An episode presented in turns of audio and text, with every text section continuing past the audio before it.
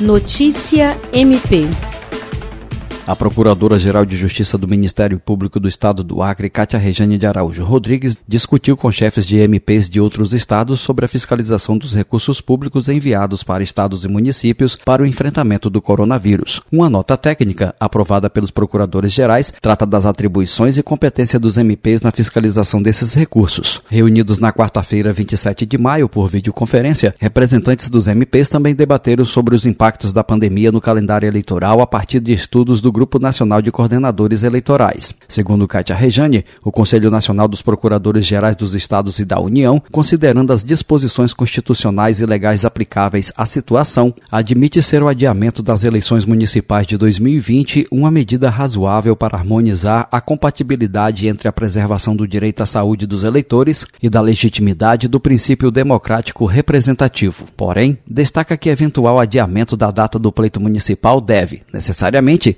estar limitada ao ano civil corrente, ou seja, não pode ultrapassar o ano de 2020 de modo a afetar a temporalidade dos mandatos. Jean Oliveira, para a Agência de Notícias do Ministério Público do Estado do Acre.